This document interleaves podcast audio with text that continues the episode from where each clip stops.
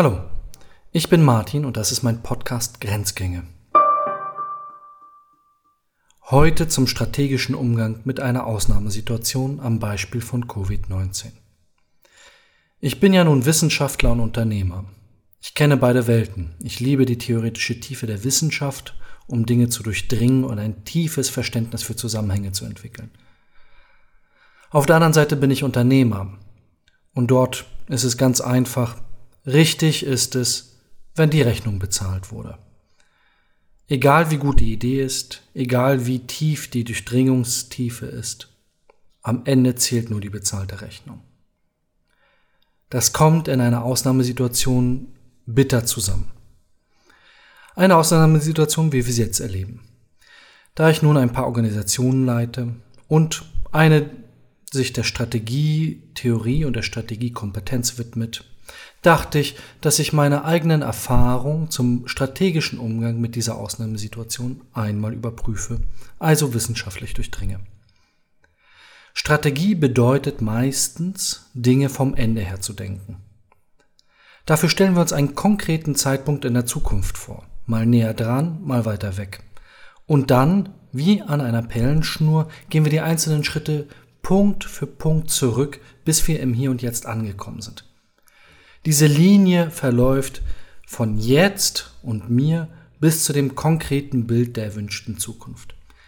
Die einzelnen Schritte oder die einzelnen Perlen sind dann der Handlungsplan. Also das konkrete To-Do, was ich machen muss, um dahin zu kommen. In der aktuellen Ausnahmesituation hilft das herzlich wenig. Es ist nämlich überhaupt nicht klar, wie das Ende aussieht. Überhaupt, wie es aussehen soll. Natürlich hoffen wir, dass die Ausnahme vorbeigeht. Aber was bedeutet das? Das Virus Covid ist da. Es wird auch da bleiben. Natürlich kann ich mir wünschen und mir herbeisehen, dass es wie von Zauberhand weggeht. Ich fürchte, es wird sich nicht daran halten. Im Gegenteil, das Virus hält sich an jeden Zeitplan, der prognostiziert wurde. Es hat eine sehr zuverlässige, algorithmische und exponentielle Arithmetik. Glücklicherweise, und das ist auch die einzig gute Nachricht, können wir das ziemlich genau berechnen. Wir wissen also, wie schnell das Virus ist.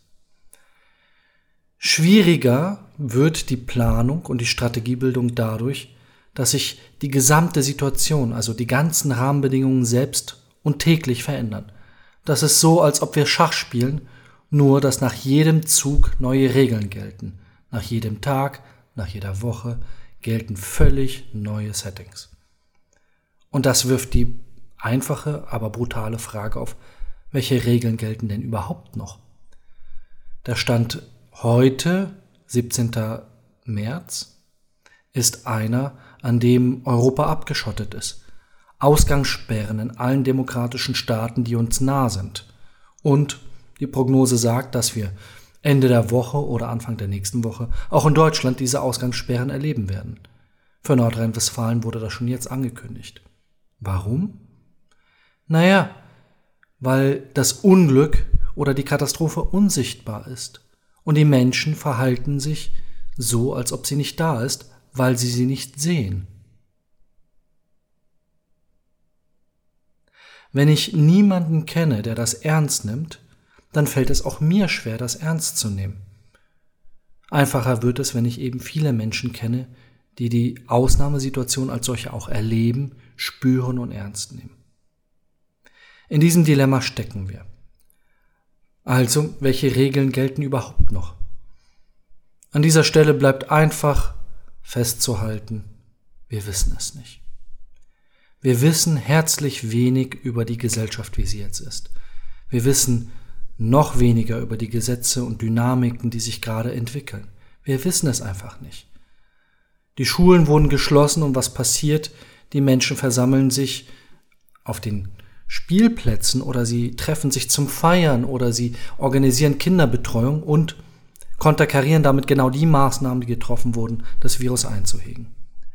Die Logik der Ausnahmesituation speist sich immer aus dem schlimmsten anzunehmenden Fall.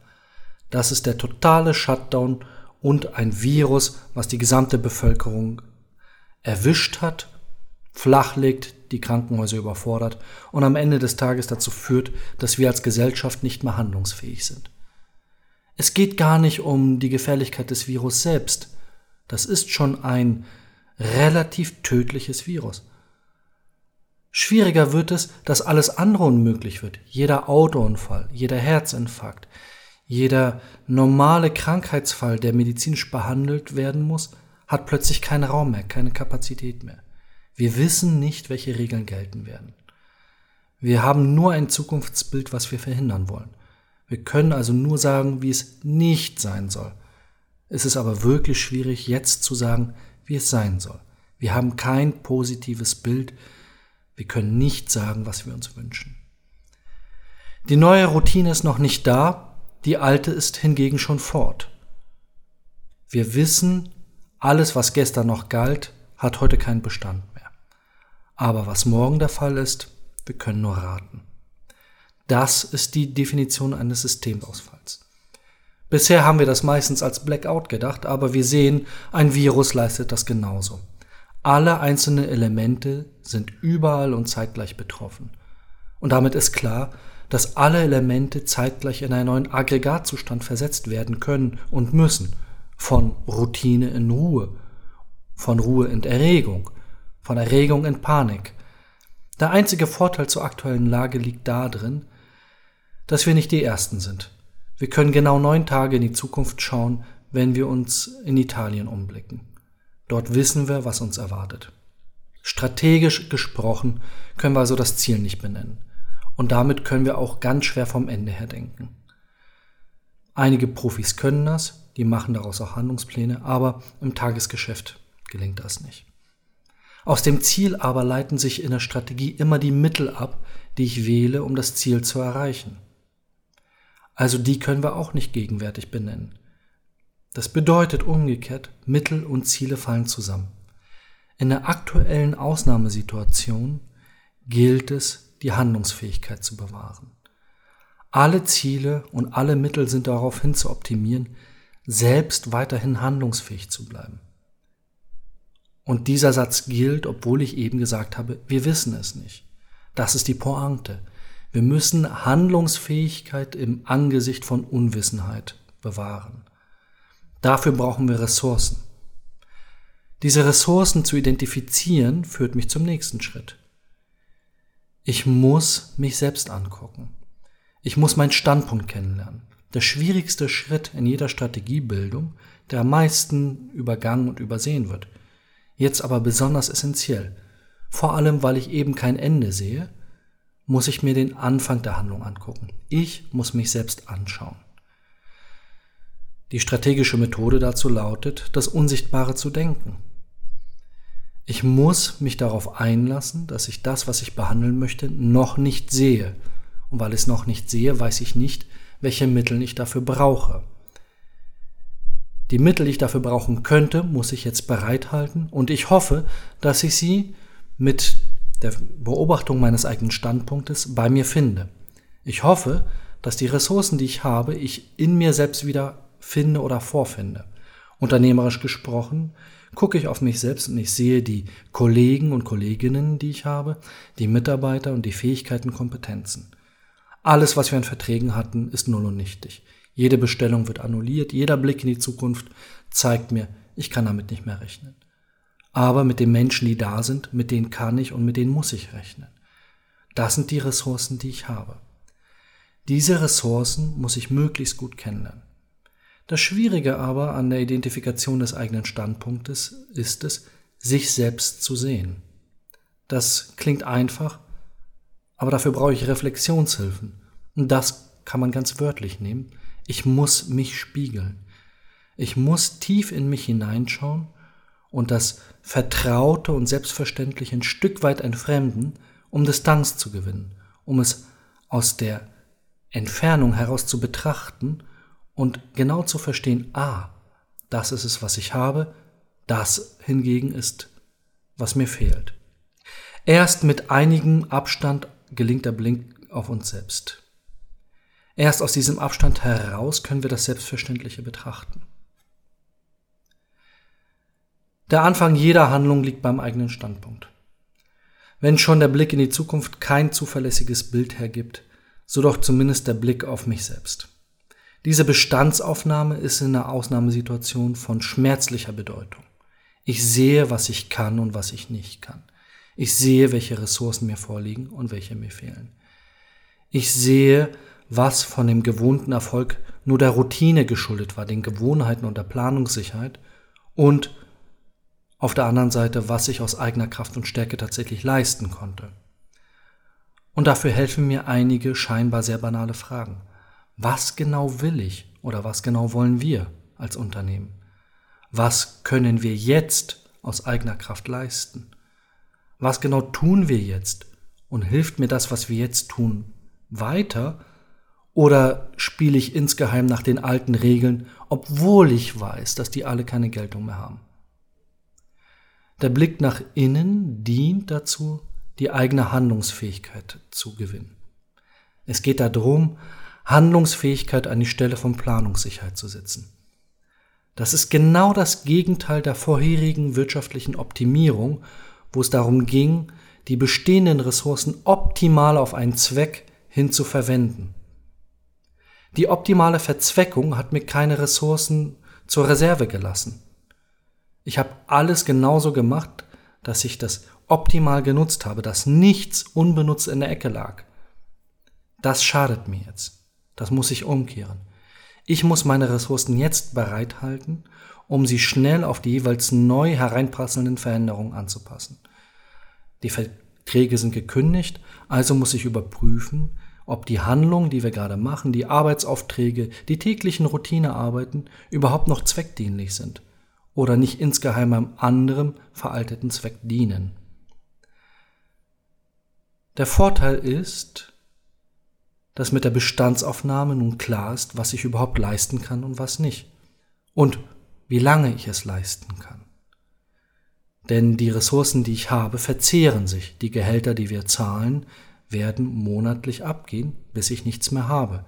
Und ich kann deutlich absehen, alles, womit ich gerechnet habe, wird jetzt nicht reinkommen. Das ist einer der Gründe, warum die Regierungen gerade systematisch großzügige Finanzhilfen ankündigen. Das hilft vielleicht. Vielleicht auch nicht. Ich weiß es nicht. Das bleibt der Kernsatz. Ich weiß es nicht. Es ist die Kraft des Normativen, die aufgehoben wird. Wir können nur täglich gucken und beschreiben, was gerade ist. Der soziale Aggregatzustand kann sich jeden Tag ändern. Von Ruhe zu Angst, zu Panik, zu koordinativem Innehalten. Wir wissen es nicht. In diesem Nichtwissen ist das Aufrechterhalten der eigenen Handlungsfähigkeit der entscheidende Schritt. Ich muss in der Lage sein, schnell meine bestehenden Ressourcen auf etwas Neues auszurichten. Ich muss in der Lage sein, ein Polster zu haben, um auf Dinge zu reagieren. Ich darf mich nicht mehr verausgaben. Ich muss genau abwägen, welche Aufgaben sind so anstrengend oder arbeitsintensiv, dass sie mich an die Grenzen meiner Kapazitäten bringen und bei der nächsten großen Regelveränderung komplett über den Haufen geworfen werden. Dann stehe ich nackt da. Ein Vorteil hat die ganze Situation. Die Zeit selbst verändert sich. Nicht ich werde langsamer, nicht mein Unternehmen wird langsamer, sondern alle die ganze Gesellschaft und, wie wir beobachten können, die ganze Welt wird gerade gleichzeitig langsamer. Die gesamte Gesellschaft kehrt in sich und kommt zum Stillstand. Es vergeht in diesem Sinne keine Zeit, da alles stillsteht. Genau dieser Stillstand ist ja das Mittel der Wahl, die optimale Strategie gegen das Virus. Denn wenn wir stillstehen, steht auch die Verbreitung des Virus still. Das ist die bestechende Logik. Verlangsamt wird das Virus aber nur, wenn auch alles andere langsamer wird. Das ist die gute Botschaft für mich und für dich. Du verlierst keine Zeit, weil alle anderen genauso stillstehen. Du musst nur zusehen, dass du keine Ressourcen für Dinge verbrauchst, die du im Hier und Jetzt nicht brauchst, die dir jetzt nicht helfen. Die vorhandenen Ressourcen, das, was dein Standpunkt hergibt, deine Möglichkeiten, dienen der Bewahrung des Status quo, und der Status quo ist die Handlungsfähigkeit selbst, weiterhin handeln zu können. Der Blick orientiert sich nicht länger in die Zukunft, sondern an der Gegenwart. Das ist der Maßstab der Ausnahme. Erst wenn das sichergestellt ist, können vorsichtige kleine Perspektiven in die Zukunft riskiert werden. Dann nämlich kann ich prüfen, wie viele Tage und Wochen ich in der Lage bin, beim aktuellen Ressourcenverbrauch meine eigene Handlungsfähigkeit zu bewahren. Handlungsfähigkeit zu bewahren bedeutet, jede Verausgabung zu vermeiden, jede unnötige Anstrengung herunterzufahren, Haus zu halten, innezuhalten. Dafür ist genau die Introspektion so entscheidend und so wichtig. Nur so weiß ich, was ich kann und wozu ich in der Lage bin. Diese Art von Strategie ist nicht deduktiv. Sie leitet sich nicht aus einem erwünschten Zukunftsbild ab und rekonstruiert das auf die Gegenwart hin. Nein, sie ist das Gegenteil. Sie ist induktiv. Sie geht von dem jetzigen, aktuellen mein Standpunkt, meinen Ressourcen und meinen Möglichkeiten aus. Nicht der Charakter der Planung dominiert, sondern der Charakter des Pioniers, der jeden Schritt aufs Neue prüft und das Unbekannte anguckt und das Unbekannte guckt währenddessen zurück. Mit diesen Möglichkeiten kann ich ganz vorsichtige kleine Schritte gehen, bis ich erfasse, welche neue Routine in Kraft getreten ist, welche Planungssicherheit möglich ist, welche neuen Regeln und Verträge absehbar sind. Bis dahin heißt es innehalten, optimieren. Und immer im Auge behalten, das, was uns langsamer macht, macht auch das Virus langsamer. In dem Fall ist es eine sehr zuverlässig planbare Ausnahme und es liegt in unserer Hand, ob wir sie beschleunigen oder verlangsamen.